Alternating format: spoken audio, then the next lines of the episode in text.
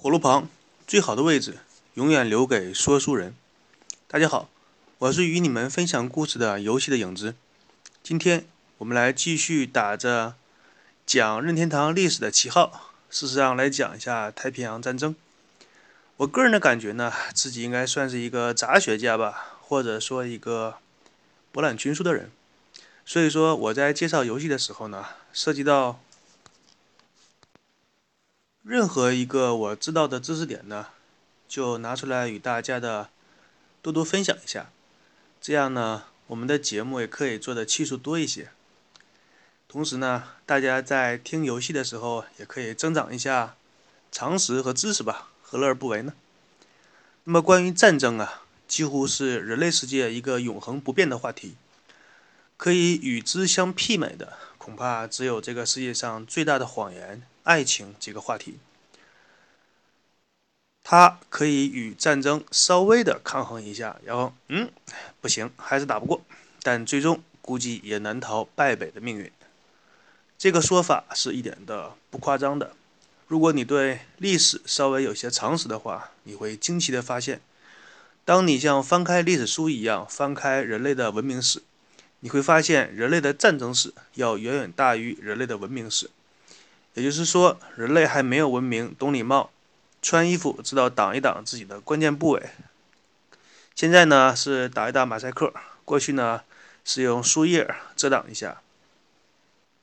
在没有这样做的时代呢，就已经开始会使用石块和木棒来进行互相之间的残杀。不过，以前可能是为了一块肉。现在可能是为了资源、为了利益、为了女人、为了金钱，等等等等，不一而足。即使被这颗星球标榜为最崇尚的科学家、最天才的头脑，爱因斯坦，他当初也是参与过提出在这个世界上最有效的杀人武器——核子武器的研发当中。那么，在介绍这场太平洋战争的时候呢？请让我们用小时候语文老师教给我们的三段式来分析一下这场战争，那就是战争前、战争中、战争后，按照这个三大部分来具体说一说这场太平洋战争。那么，首先是日本方面的态度。日本这个国家呢，在第二次世界大战当中，他在战争当中做的事以及为人处事的态度，令人发指。他一边和美国签订和平条约，一方面积极筹划进行太平洋战争，准备偷袭珍珠港。首先，日本的军部召开了关于这场战争的会议。啊，这里要稍微的跟大家说一下，为什么说日本在想打美国的时候，首先要偷袭珍珠港？因为在军事界的普遍认为，世界上最强大的空军是苏联，是俄罗斯；世界上最强大的海军是美国。它的航空母舰以及现在的吨位依然是全世界第一。那么世界上最强大的陆军，这个是有争议的。有的人说是德国，有的人说是中国。那毕竟中国和德国没有打过，谁也不知道。所以说这个暂时搁置争议吧。但美国海军的强，这个是毋庸置疑的。所以日本在决定打美国的时候呢，先把美国最精锐的一些军事方面。比如说，他的海军先给他进行一个沉重的打击，这就像是两个人在打仗的时候，你突然间一个麻袋把对方套头，上去一个闷棍，对方打得晕晕乎乎的，然后这接下来的事情你就比较方便下手了。那么日本呢，跟街头小流氓斗殴的想法呢，基本上也是大同小异。那么他在开这场关于如何进攻美国的会议的时候。一些人五人六的高官们聚集在一起，在讨论日本有没有可能打过美国，就这一话题进行讨论。当然，以我们现代人的观点来看，就这一作死的话题进行讨论。那么讨论之后的结果呢？是全票通过，认为日本可以跟美国打一仗，同时呢，将会议的结果上报给天皇。然后天皇拿出笔来，写了一个“月”字。表示同意了这一项决定，于是日本的历史车轮开始朝向无尽的深渊发展而去。当日本的军部派了两个代表去找日本当时对美国最为了解的一个军事级领袖，他的名字叫做山本五十六。此人在美国居住多年，对美国的事务了如指掌。那么，有的听众可能会问，为什么在开会的时候此人没有参加会议？那原因很简单，在论资排辈极为严重的日本国内，山本五十六言轻地位，根本就没有进入会议讨论的资格。那么这个时候呢，日本的军部两个代表来到山本五十六的办公地点，向他询问：如果日本和美国进行全面战争的话，就是说两个国家以完全毁掉对方国家为目的的这种战争，叫做全面战争。那么山本五十六先生，你认为日本的胜算有几何？大约是有百分之多少？山本五十六用鄙夷的眼神看了看这两位无知且无惧的代表。张嘴说道：“你们买过体育彩票吗？那种用两块钱中五百万的几率，都要比我们和美国开战的胜率要大。”那么，这里顺便给各位听众普及一下中奖概率的问题。这个世界上有一种数学叫做概率论，那么它是专门用来赌徒计算胜率的。举个例子，你把一个硬币抛在空中，它们的正面的概率基本上是百分之五十。它的背面的概率基本上也是百分之五十。那么有的好奇的听众会问，为什么说是基本上呢？因为不排除那个硬币掉在地上的时候有立足的可能。当然，这种可能性是非常的低了。但是在概率当中，无论多么的低，也要把它计算出来。这就是科学的方法。那么，某个国家发行了体育彩票，你用两块钱中五百万，这个概率究竟有多低呢？基本上来说，这个概率相当于六百五十万分之一，也就是说，你买了六百五十万次，才有一次会中五百万。那么这个前提还是在一切在公正、公开、公平的情况下。如果有任何人，大家注意我的说辞，我是说如果有，我没有说他一定有，我也没有说他一定没有，我是说如果有，如果有任何人对体育彩票。做手脚的话，那么你就算买到死的话，也不可能中奖。我这样直接跟大家说，六百五十万分之一的中奖概率，可能很多人的脑子当中没有具体的概念。那么好，我给大家举几个具体的例子。这几个实例呢，在概率论当中也是非常的有名。那么人一生当中被雷劈中的几率，这个几率大概是二十万分之一。就是说，你闲着没事儿，走在街上，听着歌。玩着手机里边的连连看，这个时候天空乌云密乌云密布，突然间一个雷劈中了你的脑袋，这个概率是二十万分之一。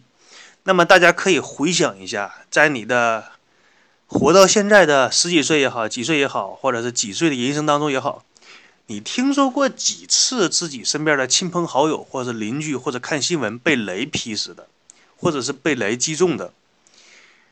恐怕有的人一辈子都没有听到这样的故事和新闻。那么你就可想而知，二十万分之一的概率有多么的低。再举个例子，你让一个猴子在键盘上跳舞，那么跳完了之后，你会发现显示器上打打出来的字正好是一段莎士比亚的文章，那么这段文章连一个标点符号都不会错。那么这个概率呢是一百万分之一。说到这里呢，可能会有的人说这不可能发生，但是这个是可能性是有的。只是按照概率论当中来说，是属于低概率事件或者是极低概率事件。再举个例子，你把一堆飞机的零件平铺在一个足够宽阔的地面上，这个时候一阵大风刮过，这些零件利用风的力量自动的组合在一起，组合成一架波音747，运行状况良好，可以正常的飞行载客。那么这种的概率呢是三百万分之一。那么以上的这三个例子呢，说完之后，你再回想一下体育彩票，它的中奖概率是五百六十万分之一，你就可以想象一下它有多么的低。那么有的人会问有没有可能会中？这个问题不便于具体的解答，你可以自己去思考。那么聪明的人和稍微有一点数学概率论常识的人，他们是不会去花钱买这种彩票的。也就是相当于你直接把钱往火里扔，当然这种说法是对于他们提出的，我只是给大家转述一下他们的看法。好了，继续来讲一下我们的太平洋战争。山本五十六对那两个中央派的代表说：“日本如果跟美国开战，那么只有一种结果，就是死；如果有第二种结果，就是惨死；如果有第三种结果，就是各种惨死。”这个时候，两位军部派来的大老爷们不爱听了，歪着嘴儿、斜个眼睛瞅着三百五十六，对他说：“哎。”你凭什么说日本打不过美国呢？嗯，你的根据在哪儿？嗯，我们大日本皇军五运昌盛，我们有武之道精神，我们一不怕苦，二不怕死，我们可以把老百姓脚底下穿来的鞋，把鞋跟都拿去做汽车的轮胎，我们老百姓可以穿木头鞋，对吧？起个名好听的名叫木屐，我们可以把老百姓留下活命的口粮去做军军粮。啊，老百姓都吃草，难道这样还打不过美国吗？嗯，哎，三百五十六呢？听完两位大老爷说的话，非常痛苦的用着自己的手按着自己的太阳穴，因为他正在一跳一跳的疼。对两个人说：“阁下，如果你去美国的堪萨斯看一看他们的石油，如果你去过底特律看一看他们的汽车生产线，你就知道日本和美国。”没法打。我弱弱的问一句：咱能不和美国打吗？两位中央派领导一听生气了，啪的一拍桌子，对三百五十六说：“甭废话，这件事情日本军部已经决定了，并且日本天皇已经批准了。你就说，美国如果跟日本开战，日本可以坚持多长时间？”三百五十六想了十多秒钟，最后咬着后槽牙说。半年吧，日本能挺半年。然后两个人互相一拍巴掌，好，豪情万丈的说：“够了，他妈的半年还打不赢一个美国吗？”嗯。于是，人类历史上最为滑稽的一场战争就此拉开帷幕。那么，关于太平洋战争交战双方的实力比较，我这里简单对大家说明一下：日本的方面。